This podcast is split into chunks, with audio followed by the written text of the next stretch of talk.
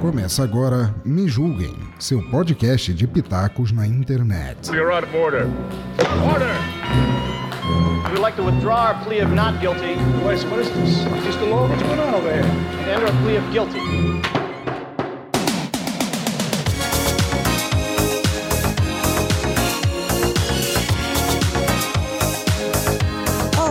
Meus amores, tudo bem com vocês? Eu sou a Cris Navarro no mais um Me Julguem Podcast. Esse podcast é acima de qualquer suspeita.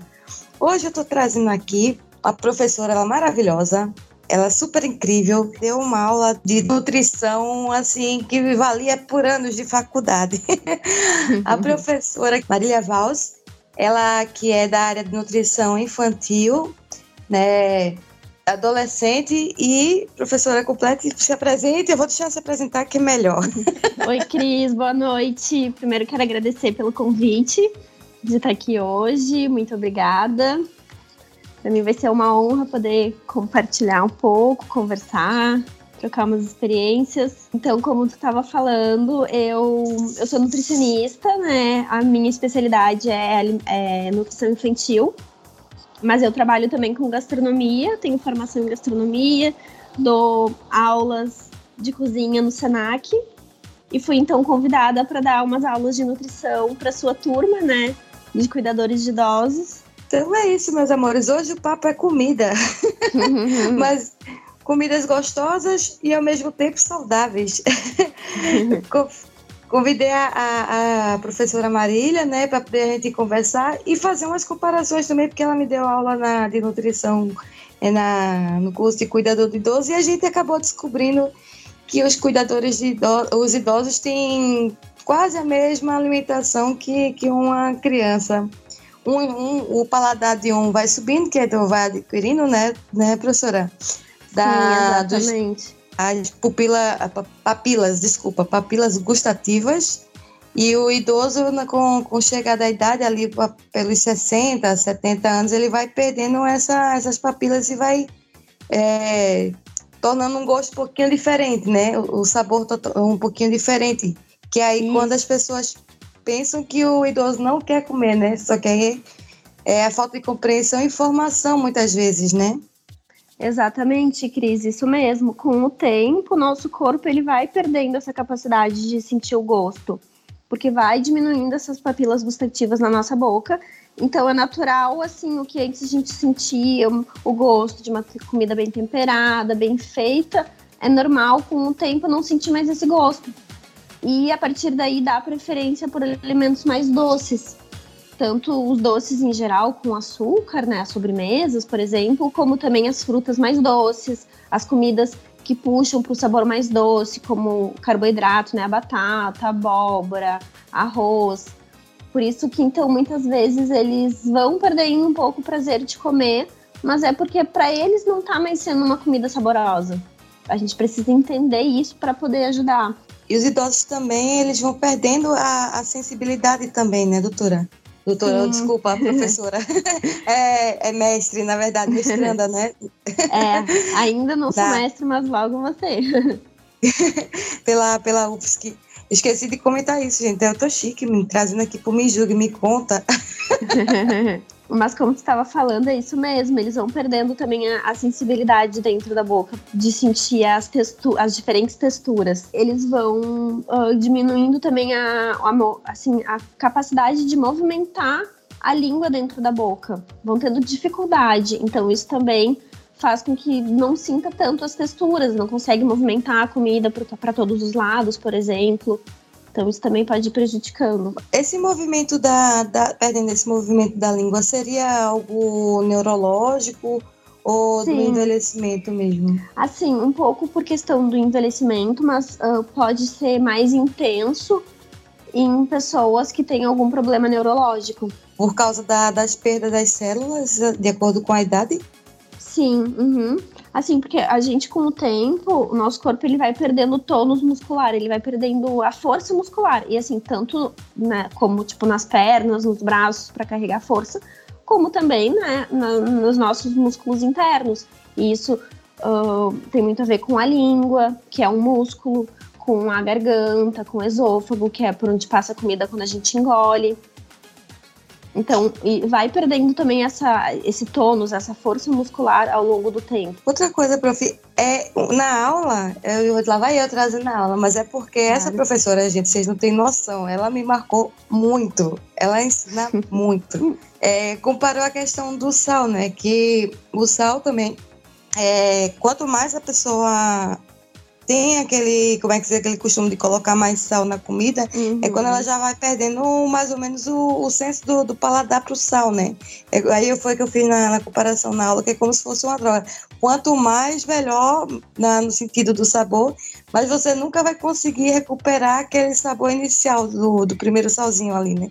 Sim, exatamente. Com o tempo, tu vai precisando de mais sal para sentir mais gosto. A, a, a comparação com a droga que tu fez foi perfeita porque hum, ao contrário do que muitas pessoas pensam, o sal ele não dá sabor, ele não tempera a comida. A função do sal é, é uma função mais fisiológica, tem mais a ver com as células do nosso corpo. O sal ele tem a função de deixar aberta os canais que fazem, os canais nas células que fazem a gente sentir o gosto. Então, esses canais estando bem abertos, eles ficam receptivos aos, aos sabores dos diferentes alimentos. Então o sal ele passa ali, é como se abrisse todas as portinhas para receber os sabores, para eles entrarem na célula. Só que se a gente bota muito sal, essas portinhas vão deixando de funcionar com uma quantidade pequena, elas vão começar a precisar de uma quantidade muito grande para funcionar. É por isso que a gente tem então, essa coisa de precisar estar tá sempre colocando mais sal. Quem não, quem tem uma sensibilidade maior para o sal, precisa colocar uma grande quantidade para ter esse mesmo efeito. Não sei se eu. Consegui me, me, expressar. Sim, sim. E há é, como fazer essa desintoxicação, vamos dizer assim, do, do sal? Tem, tem sim, tanto do sal quanto do açúcar. É bem, bem possível, tá? O que precisa ter em mente é que, assim, no início a comida vai parecer insonsa, ela vai parecer estar sem gosto. E tem que. E é assim mesmo. Tem que superar esse obstáculo e colocando gradativamente, né, cada vez menos, ao passar do tempo, menos quantidade de sal. Por exemplo, ah, se tu vai cozinhar o arroz, todo dia que tu cozinha o arroz, tu coloca uma colher de chá de sal.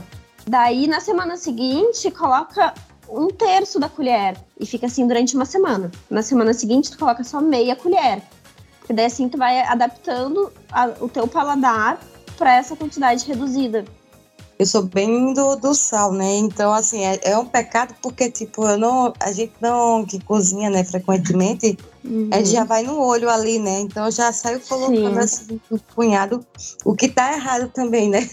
é, isso é outra dica boa. É assim, a gente nunca salgar a comida já toda do início, quando conforme tu for cozinhando. Vai colocando de pouquinho em pouquinho ao longo, assim, do, do cozimento e sempre provando. Porque conforme ela cozinha, o sabor intensifica. Então, às vezes, a gente nem precisa colocar mais sal, é só deixar ele cozinhando mais um pouco, que ele vai apurar o sabor e não vai ter necessidade de botar o sal. Porque é mais fácil Eu... corrigir depois se ficou com pouco sal, do que se tem muito sal, daí não tem que fazer. É um pecado que eu faço. às vezes eu vou colocando na boca, aí não, não tá bom, não tá bom, não tá bom. Aí quando termina que apura de um dia pro outro, que apura ah, muito mais, né? Principalmente. Uhum. Coisas e aí que tem tá molho. Sim, é o feijão, uma carne é com Também. molho, né? E aí fica daquele jeito uhum, que a gente uhum, não pode nem. Outra pergunta que eu, Ai, vou fazer oi. é a questão de diabetes, né? É quem, quem tem problema de diabetes, idoso ou criança, porque uhum. tem aquelas diabetes também que é por tipo 1, né?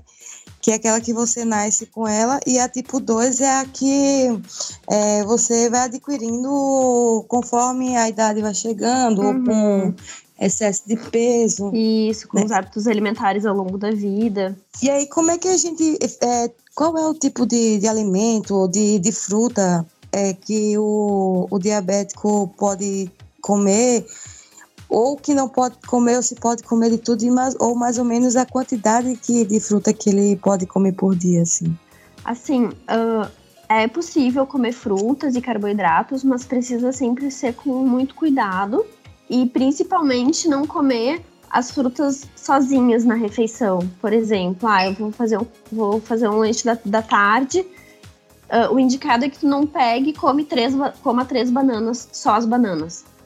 É mais vantajoso que tu coma a banana junto com uma fonte de gordura ou com uma fonte de proteína. Por quê? Por exemplo, um frango. Isso, ou tu pode.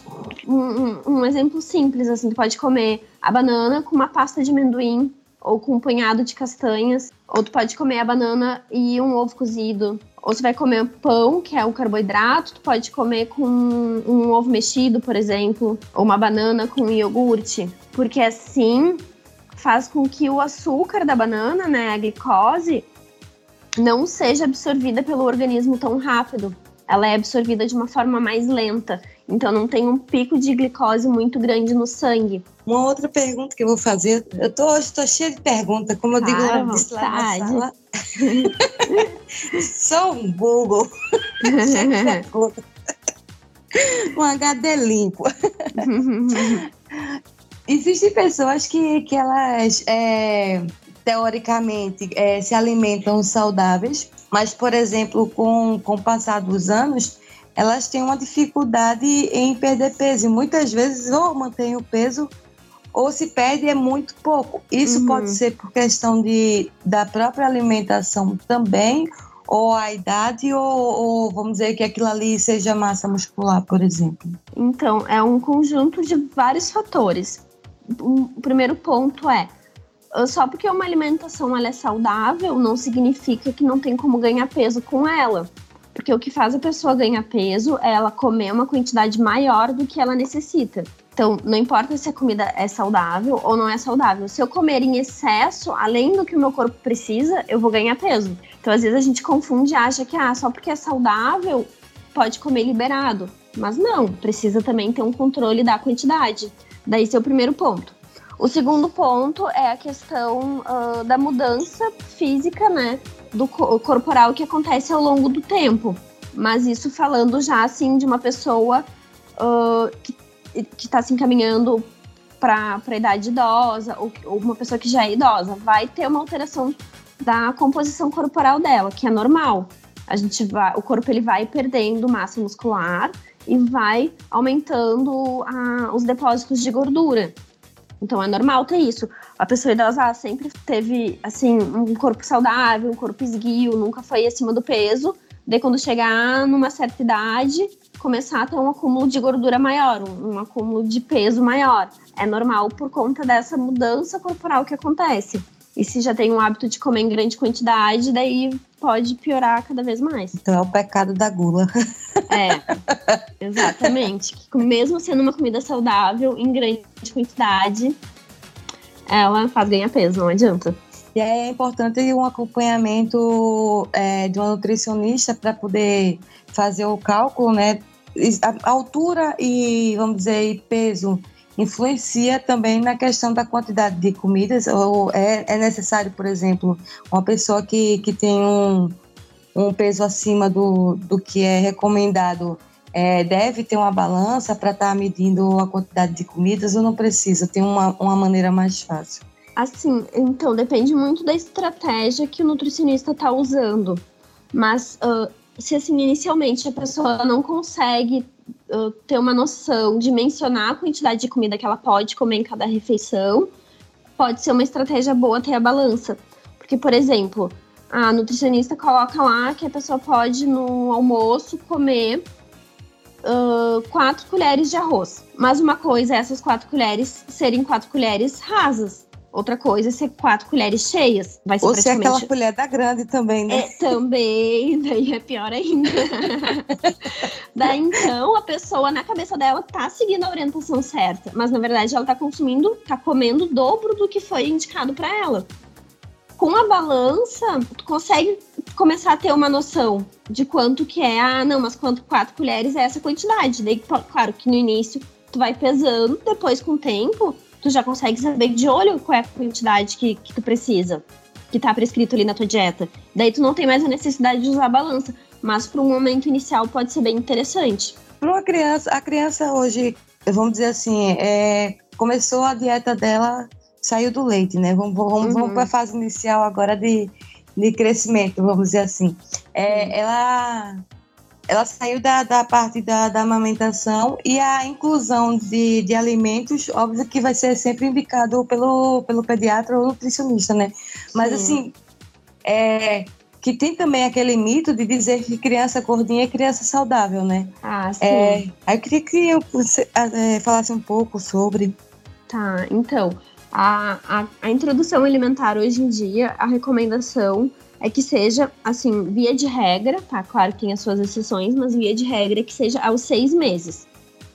Mas, aos seis meses, a criança ela ainda mama. Ou ela toma fórmula, né? Fórmula infantil, ou ela mama no peito. Ela precisa continuar tendo ah, essa forma de alimentação do leite, mesmo quando começa a alimentação. Porque a alimentação ela vai complementar esse leite, mas a base dela é o leite. Então, ah, pensando nisso, ela, ela, é- ela tem uma autorregulação muito forte, a criança. Ele sabe exatamente o quanto que ele precisa consumir. Mas, com o tempo, às vezes a gente, né, ou começa uma introdução alimentar e já começa a dar coisas com açúcar, bolacha maisena, ah, bolachinha de água e sal, ou bolachinhas, enfim, vários tipos, ou começa a dar, uma, uma introdução desses alimentos industrializados na dieta da criança, pode vir a gerar um excesso de peso. Daí sim a gente se preocupa.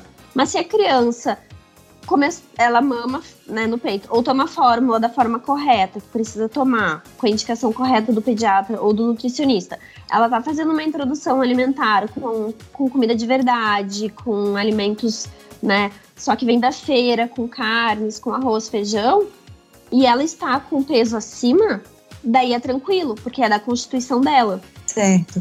Ah, o mesmo é, funciona da mesma maneira, vamos dizer assim, para um idoso que, que ainda está com a dificuldade de mastigação, para uma criança que está sendo introduzida a, a, a dieta inicial alimentar, com, com verduras, frutas, a questão da, da textura, né, que é com, a, com o dedo, né, o amassado do Uhum, dedo. Sim, aham. Exatamente. E Tem que é- estar bem macio.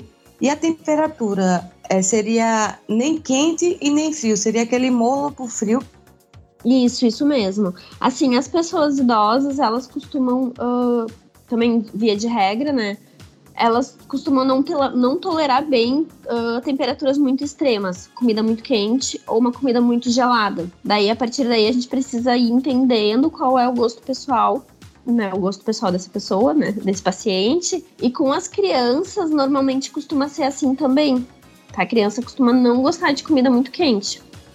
Tipo, vou dar o exemplo da minha filha, tá? Ela, assim, se tiver de um morninho um pouquinho mais quente, ela não come. Tem que estar uma comida mais puxando, assim, pra uma temperatura ambiente, sabe? É, no caso é porque eles ainda estão adquirindo aquelas é, as, as células, né, da sensoriais, assim, professora? Seria mais ou É menos mais- isso? Não, eu acho que é mais por uma questão de. De ah, gosto. É, não chega a ser gosto, mas assim, de tolerância, sabe? Por exemplo, a gente toma banho com uma água mais quente, pra gente é ok. Dá um desconforto, mas a gente consegue tomar banho com água mais quente. Mas uma criança, ela é muito sensível. Se tu bota uma água mais quente no banho pra ela, ela já vai, não vai gostar, vai chorar, vai se sentir incomodada.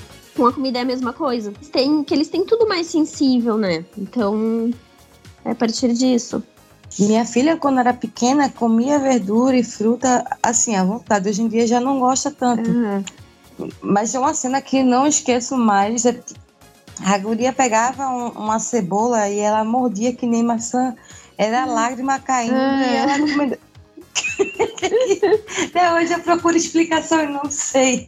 Não, é porque eles não têm ainda o paladar bem formado, né? E não sentem ainda tanto gosto quanto a gente. Justamente por conta das papilas gustativas, eles ainda não têm uma quantidade tão grande na boca. Eles não sentem tanto gosto. Esse é o primeiro ponto. E também é muita curiosidade, né? Tudo é novo pra eles. Então, no início, eles comem muito mais por curiosidade do que por gostar ou não. Então, é uma sensação nova. Imagino eu que ela tava sentindo uma coisa diferente e tava ali curtindo aquele momento. Momento estranho, mas a gente É. respeita. né? cada, cada um tem um momento que pode, né? É. Vendo novas experiências. É, professora, há fórmulas de fazer, por exemplo, um bolo é, sem esse açúcar industrializado apenas com, com o açúcar da, das frutas? Tem, tem sim. Tem várias receitas legais que dá para fazer. Tanto assim, só com banana, por exemplo, ou com banana e maçã, né? Uma banana bem madurinha, ela consegue adoçar bem. Ou tu pode também usar frutas secas. Eu uso bastante uh, uva passa para adoçar os bolos. Tu coloca, é que depende muito da receita, mas normalmente tu bate no liquidificador junto com os ovos, com óleo, com água, né, ou leite, dependendo do que tá usando, até ficar um creme bem assim, até a uva passa se desmanchar bem e ficar um creme bem homogêneo. Daí depois tu mistura com a farinha. Daí eu vou fazer propaganda, né, no meu Instagram. Tem várias receitas legais de bolo sem açúcar. Olha só, então segue lá, professora, gente. Hum. Marília.vals vai estar tá no feed aqui embaixo. Mas é, já, já segue lá, se estiver ouvindo, já pega ali, já segue, que, que ela Tem é. umas receitinhas bem legais, que eu fazia bastante para minha filha. Comecei a fazer quando ela, na introdução alimentar dela. E hoje em dia eu continuo fazendo, porque ela come o bolinho sem açúcar da mesma forma como se tivesse açúcar. Então, né, entre como tem essa possibilidade, ela come e aceita super bem, eu continuo fazendo daí adoçado com, com uva passa. E assim, quem não gosta de uva passa, eu juro que não fica com gosto. Vamos tentar, gente. É. É, farinha de trigo tem como substituir também? Tem, tem sim. Dá para substituir, uh, principalmente por farinha de arroz, mas é sempre bom tu, assim, não substituir na mesma proporção. Cada receita é única. Mas normalmente se coloca um pouquinho de amido de milho, né, de maisena junto que ele ajuda, porque a, só a farinha de arroz ela, ela deixa a massa muito quebradiça, ela se esfarela toda. Daí se tu colocar uma, um polvilho ou uma, um amido de milho junto, ele ajuda a dar essa liga, assim, deixar o bolo mais fofinho. E daí existem Olha. diversas uh, substituições, assim, que dá para usar. Farinha de amêndoas, farinha de castanhas, uh, até mesmo uh, farinha de aveia também fica bem gostoso. Eu adorei. Sorvete, como é que a gente faz sorvete sem? ah, daí sorvete já é mais complicado. Sei que tem gente que faz a, a, aquela liga com, com banana também, a banana ah, bem sim. madura, né? Fica maravilhoso. Fica muito legal. Tu congela a banana, pode ser tanto com casca ou já descascar e picar. Daí tu bate depois uh, num liquidificador ou, melhor ainda, num processador de alimentos. E daí tu bate ela sozinha e ela já vira um, um, um, sorvetinho bem cremoso. Daí tu pode colocar ali outras frutas junto se quiser, tipo morango. Uh, tu pode bater com leite de coco e fazer como se fosse um sorvete de coco. Pode botar pasta de amendoim, pode colocar um pouquinho de iogurte e saborizando assim e fica bem gostoso. Ah, que legal. Uhum. Ah, criança também gosta de água saborizada? E aí explica o que é água saborizada também para tá. o pessoal saber. A água saborizada é quando a gente coloca a, elementos dentro da água para deixá-la com gostinho. O que é diferente de um suco, porque o suco ela, ele tem a base de uma fruta. Na água saborizada a gente vai colocar, por exemplo, rodelas de laranja lá dentro. E essa laranja ela vai ficar em contato com a água por um tempo e vai, vai soltando o sabor. Então ela vai pegando esse gostinho da, da laranja, ou tu pode colocar gengibre, uh, folha de hortelã, enfim, tem várias, várias receitas diferentes. E sobre criança gostar de água saborizada, vai muito do contato que ela tem com a água saborizada. Pode ser assim, ah, que tu ofereça, se é uma criança bem aberta a experimentar, tu oferece, ela nunca tomou, tu oferece, ela pode ser que ela goste. Se é uma criança que é mais fechada, pode ser que não. Mas tu oferecer desde o início, uh, ali ah, com um aninho já começar a oferecer, bem provável que ela vai gostar. Porque a criança, tudo é, é questão do contato. Quanto mais contato ela tem com os alimentos, mais aceitação ela tem. Outra coisa, eu vou perguntar aqui. Todo mundo tem curiosidade, já perguntei, é. eu já sei a resposta, mas é. mas nosso público não sabe. É, a gente sempre vê, né, nesses programas de, de culinária, por exemplo, é, o Jacan, vamos dar um exemplo, né? Ele uhum. colocar água com gás, gelo e espremer o limão. Aham. Isso, isso serve para quê? Só para limpar ou ajuda também na, na digestão? Ele ajuda basicamente para limpar, né, a boca, limpar as papilas gustativas, deixar elas zeradas para sentir um novo sabor. E assim, via de regra, não ajuda na digestão, não tá. Na verdade, até pensar que a água com gás ela atrapalha a digestão, então não, não é tanto por esse intuito. É mais para limpar o paladar e se preparar para experimentar um novo sabor. Professor, é mito ou, ou é verdade que, por exemplo, eu já sei também a resposta, gente. Uhum. Porque eu tenho que. Porque eu, que tem gente que, que faz umas loucuras nas dietas da, da cabeça, assim, tira não sei da onde. Uhum. É, e- aí começa a tomar, comer muita coisa que, que é laxante, coisa assim, e aí tem aquele desarranjo, né? Sim. Aquela diarreia. E aí acha que tá perdendo, ou que tá perdendo peso. Porém é mito, a gente sabe. É o que que mito. acontece? O que que acontece?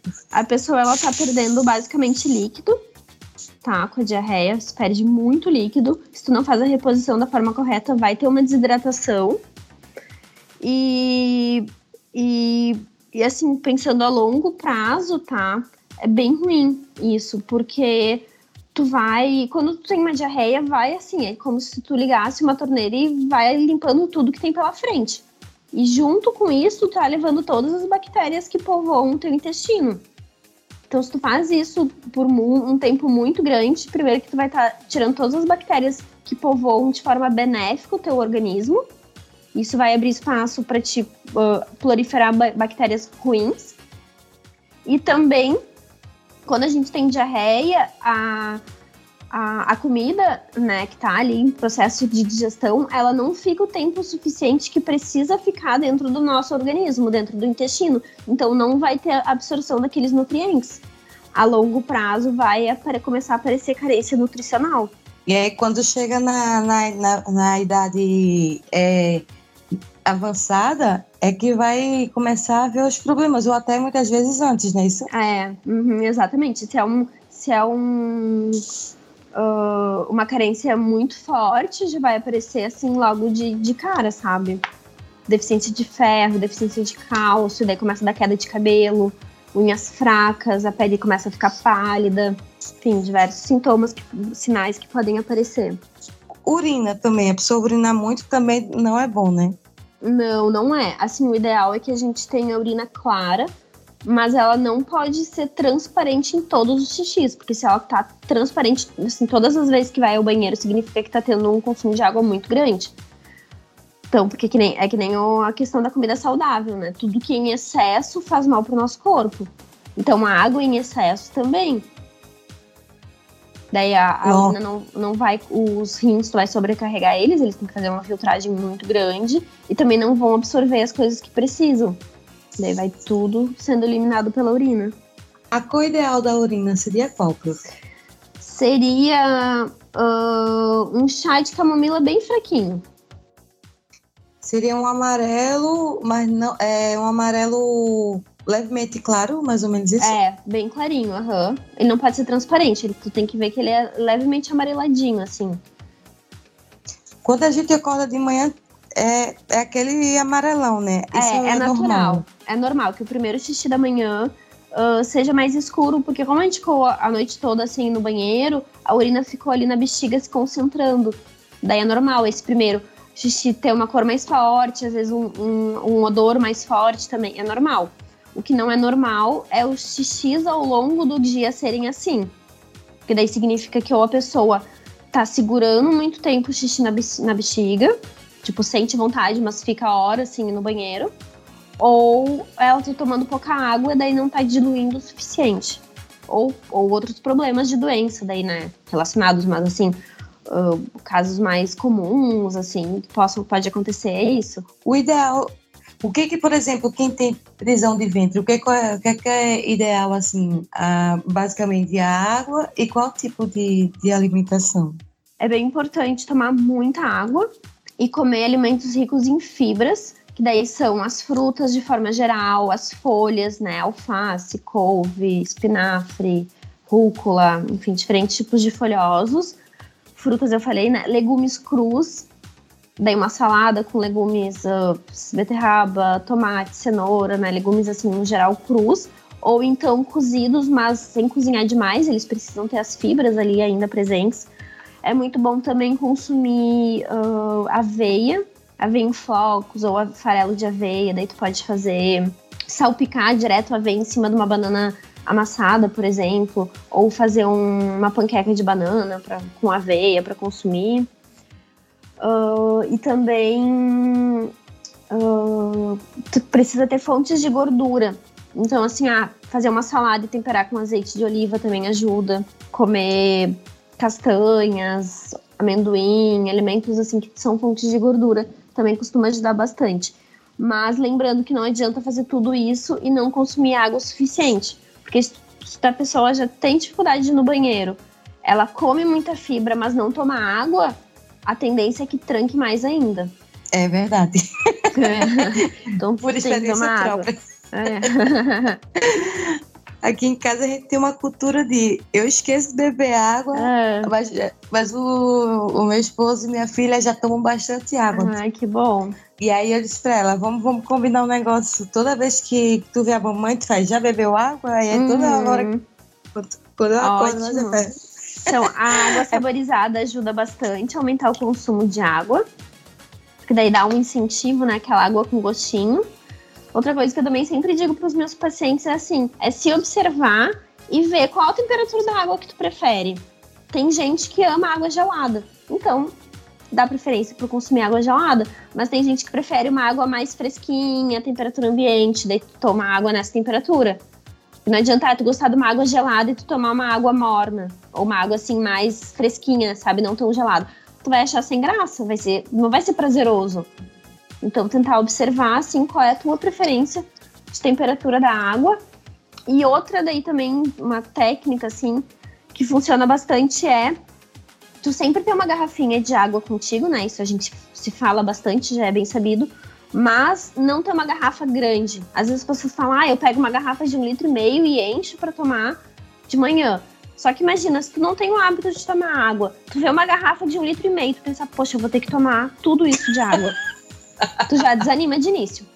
Tu pegar uma garrafinha pequenininha, de preferência bonitinha, interessante, ou com canudo, um copo com canudo, mas que não tem um tamanho tão grande, é mais motivador de tu tomar. É, até aquelas térmicas mesmo, né? Tem umas térmicas que você aperta o botão, aí ela abre, aí você Também. já motiva. Também, uhum. mudar assim a forma de tomar água, isso funciona bastante com criança e com adulto também tem funcionado bastante. Tu mudar, toma sempre em copos de vidro. Aí compra um copo bonitinho com, com tampa e canudo, então. Daí toma, depois compra uma garrafinha diferente e vai é, assim, é... alterando. Ou faz uma água aromatizada e coloca numa taça bonita. Eu gosto muito de tomar naqueles copos de alumínio antigo, sabe? Uhum. Ótimo, ele deixa a água fresquinha, né? É, eu tenho um que eu nem sabia que existia quando eu, quando eu comecei a usar na casa da minha mãe. Uhum. É, até hoje eu tenho ele. E aqui é uma briga para tomar nele, porque às vezes um leva para poder é, para mesa que está trabalhando meu esposo, aí minha filha às vezes está estudando também, leva para lá. Aí disse, daqui a pouco eu digo, cadê o copo, gente? Todo mundo quer usar o copo. É. Então ele, ele traz uma memória afetiva, então. Isso. Que é melhor ainda. E aí vai compartilhando com a, com a família, né? Perfeito. Por último, eu queria perguntar para ti a, a respeito do, dos tipos de, de, alimentação do idoso que a gente conversou um pouco uhum. no começo, mas é que agora eu quero é, fazer um, um, um, um enxugada, né, no caso, para as pessoas entenderem é, melhor né, que são três tipos de alimentações, né, que a gente pode fazer no idoso. Não digo nós, a gente, é, nós cuidadores de idosos, uhum. mas que algumas pessoas também, é, sem ser cuidadores, sem ser área, da área da saúde, também podem fazer, né? É, uma é aquele, eu queria até, nem vou falar, vou deixar para ti falar os tipos de, de alimentações que, que podem ser feitas ali, quando eles conseguem mastigar, quando não conseguem, os diferentes tipos de textura. Ah, sim, com relação à mudança da textura, né? Isso. Então, a gente tem uh, a dieta normal, né? E quando a gente fala dieta, não significa dieta de emagrecimento, nada assim, é só porque é um nome bonito que se chama, tá? Mas a alimentação normal que é a textura normal como a gente conhece, tá? Que é a comida que a gente come no nosso dia a dia, com a textura que a gente come no nosso dia a dia, sem alteração, uh, então, na consistência. E ela deve ser sempre uh, a, a, primeira opção, tá? Quando a gente pensa assim, ah, na alimentação do idoso, sempre deve ser a primeira opção, a, a, o tipo de comida, né, na textura que ele sempre comeu. Mas se por acaso ele tem alguma dificuldade e precisa mudar alguma, fazer alguma alteração na consistência, a gente passa depois para uma dieta branda, que é uma dieta que ela vai continuar tendo a mesma aparência da comida, né, da consistência normal, mas ela é mais bem cozida. Então, sempre pensar assim, ah, eu vou fazer, por exemplo, uma cenoura cozida, eu preciso que a cenoura esteja numa consistência que eu consiga apertar com, com o dedo, uh, o dedão e com o indicador. Porque se, se conseguir apertar com esses dois dedos, significa que o idoso vai conseguir mastigar, entre aspas, colocando a língua contra o céu da boca. Ele vai conseguir, então, uh, desfazer esse alimento dentro da boca. E ele é indicado para quando né, a pessoa tem uma dificuldade de mastigação, ou uma dificuldade para engolir, ou ele está tendo alguma dificuldade para fazer a digestão, precisa que seja uma digestão mais facilitada para o organismo dele. Então a gente faz essa dieta branda. E depois a próxima que tem é a dieta pastosa, que daí como o nome né, mesmo diz, assim, ele já tem uma consistência mais de uma pasta, mais né, uma, uma, uma papinha, digamos assim, como a gente conhecia antigamente a comida do bebê, né, uma papinha. Mas essa deve ser sempre a última opção, porque é uma, é uma alimentação que já é sem textura, já é uma textura mais lisa, a pessoa coloca na boca e não sente muita diferença de um alimento para o outro. Mas quando a gente faz essa dieta, eu frisei bastante, inclusive, para vocês em aula isso, né? Isso. só porque o idoso precisa comer essa dieta mais pastosa, com essa textura mais pastosa, não significa que a gente deva misturar todos os alimentos e fazer como se fosse uma sopa batida. Porque imagina tu ter que comer almoço e jantar todos os dias uma comida sempre com a mesma cara. Não fica é apetitoso, né? Não fica assim, não não fica uma comida atraente. Então, o interessante é, por exemplo, ah, tu vai fazer então um purê de batata, tu serve no prato ali o purê de batata. Daí tu fez uma carne bem moída, assim, uh, bem mais empapadinha, tu coloca em outro canto do prato. Daí depois tu fez ah, o feijão batido, né, para deixar ele pastoso, tu coloca na outra parte do prato. E conforme o idoso, né, for comendo, daí tu vai juntando um pouquinho de cada um. Como a gente faz normalmente quando a gente tá comendo. Mas não misturar tudo já de uma vez para ficar com aquela cara, assim, tipo, bem de papa mesmo. Então sempre cuidar com a apresentação na hora de montar o prato. para ele também conseguir identificar os diferentes sabores na hora que tá comendo. E comer com os olhos também, que é incentiva, né? Exatamente, tá... que ajuda bastante. Uma coisa também que frisou foi picolé, né? Também para os idosos também, né? Uhum. Também, também é uma ótima possibilidade. Ou até o, o, sorvetinho de banana que tu perguntou. Também Sim. é uma opção bem legal, porque tem um sabor bem adocicado. Uma banana madura, depois que ela congela, ela realça o sabor. Então, tu pode fazer um, um sorvetinho com, aquele, com aquela banana madura, Pode colocar o leite em pó para deixar mais nutritivo, né? Aumentar assim a, a deixar ele mais um, substancioso, assim, né? Mais, com mais energia ali. Ou pode usar um abacate, que é uma ótima fruta para eles comerem. Então, sempre pensar assim bem no sabor, né, do que, que vai agradar a eles. É, quando a minha filha era pequenininha, eu fazia e aí ela não podia comer o leite tomar comer o leite normal, nem tomar, né? uhum. né? Aí o que, que eu fazia? Eu pegava o próprio leite dela e aí fazia o purê com o próprio leite em pó dela. Uhum. Eu disse, bom, se o leite ela toma ele normal ali, né, é, batido na água, no purê também não vai fazer problema, não vai ter problema. Sim, Sim. é verdade. Assim, hoje em dia não, não é tão uma recomendação que se use o leite uh, que o bebê toma, sabe? E sim procurar outros, outros alternativas para o leite ser tomado só como leite. Mas, por exemplo, no caso do purê, uh, a gente pode usar a própria água do cozimento para fazer o purê. Sim, também. E fica bem gostoso, uhum. e fica bem gostoso também. Por que, que é mar... outra coisa? Lá vai eu voando ali, mas é porque aproveitando que o purê também vai, vai margarina, né? Mas aí não precisa colocar. No, nem, no, nem no do idoso, né? Assim, o do, da, do bebê. Assim, se o idoso não tem problema. Assim, margarina não, tá? A gente sempre dá preferência por uma manteiga. Se for possível. Fica muito mais gostoso, né? É. fica bem mais gostoso. Mas, assim, se o idoso não tem problema com relação a, a consumir leite e derivados, daí pode colocar uma colherinha de manteiga para deixar mais saboroso, deixar uh, mais calórico também. Mas caso não, não tenha essa possibilidade, não precisa colocar que o purê vai ficar gostoso do mesmo jeito. Que o intuito, no caso, é a batata, não? É, isso não mesmo. misturar, né? É, isso mesmo. E tem, tem algum problema, por exemplo, tem adolescente que já acorda querendo comer feijão, arroz e carne. Isso é bom? Não tem problema. É porque na adolescência costuma ter um pico de crescimento muito grande, né? Eles têm um gasto energético muito grande. Se uh, esse adolescente não tá com sobrepeso, não tá com problema, né, com excesso de peso, e ele sente essa fome de manhã de comer comida, não tem problema. Mas isso é bom ou é normal? É normal.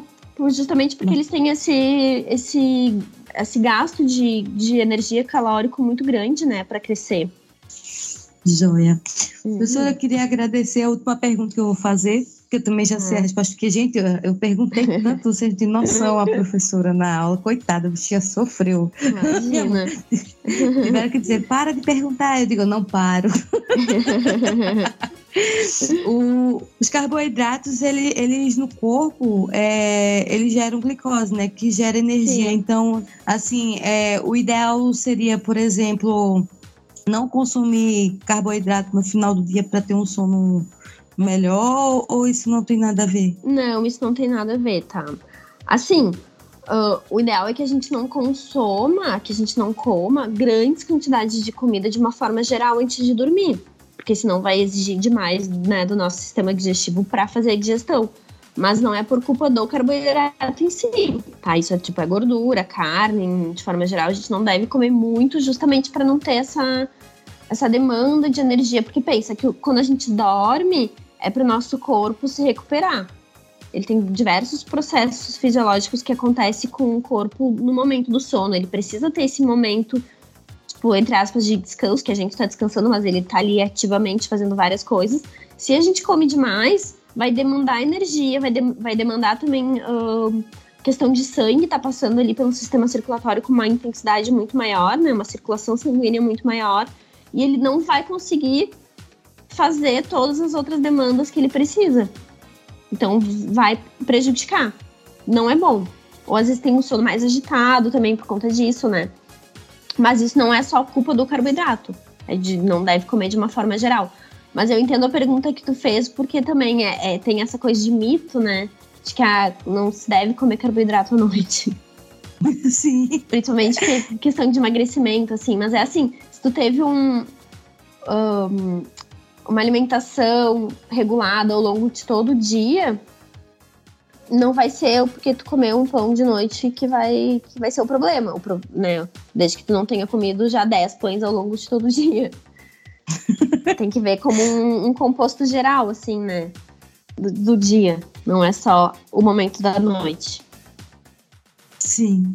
Aí uma última, uma última pergunta para não ocupar tanto tempo da professora. Imagina. É, seria, por exemplo, explicar um pouquinho a, sobre que tem essas dietas loucas, que é a dieta da proteína e a dieta carbo, né?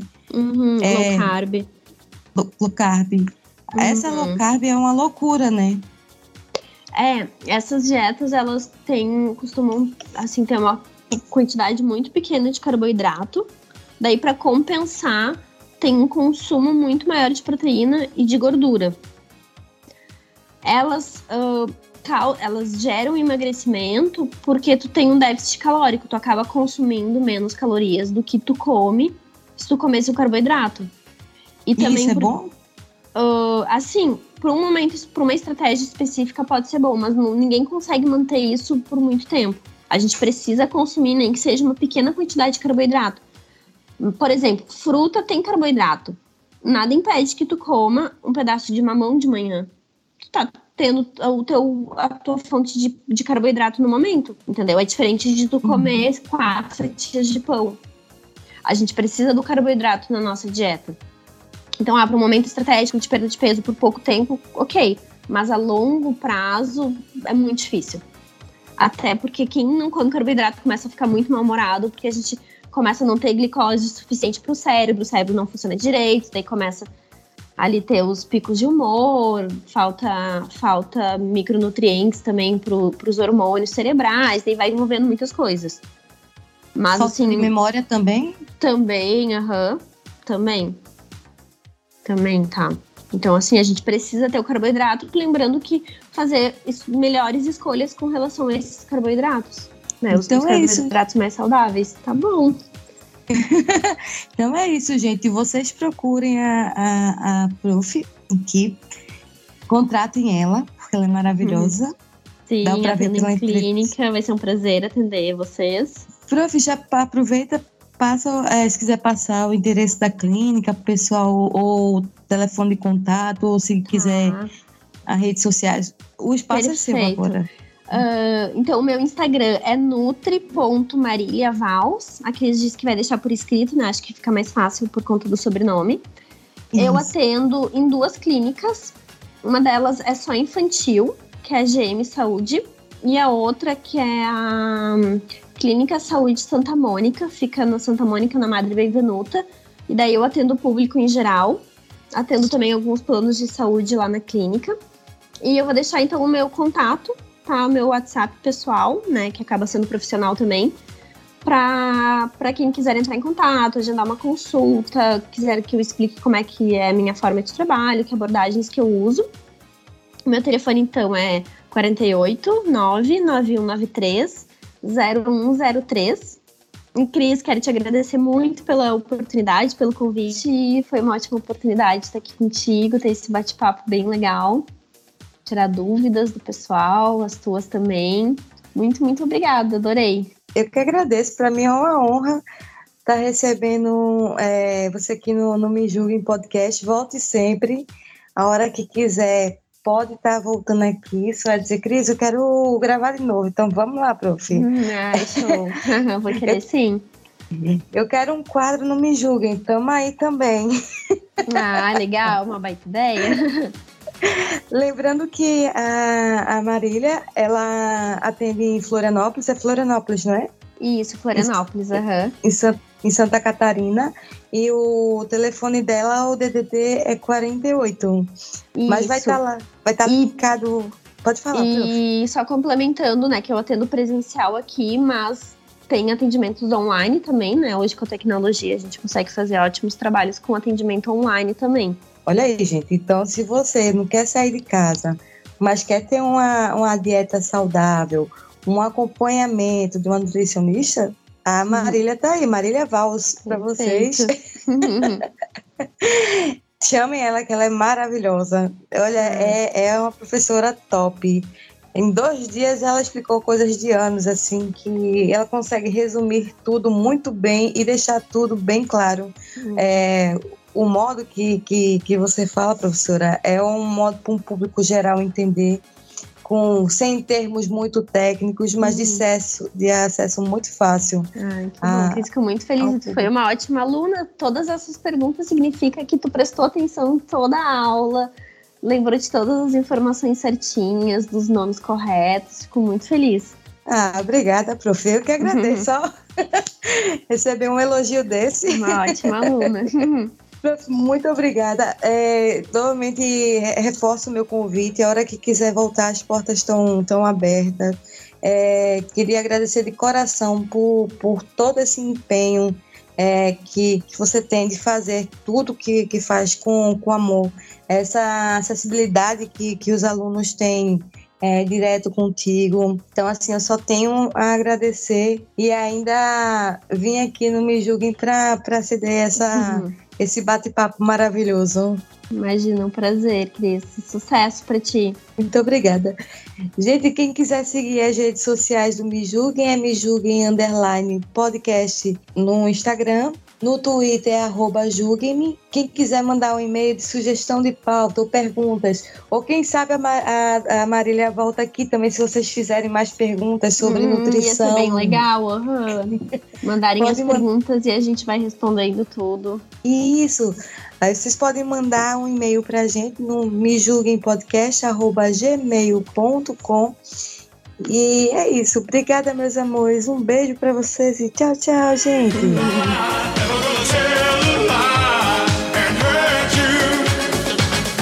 Este programa é uma edição de Hive Productions.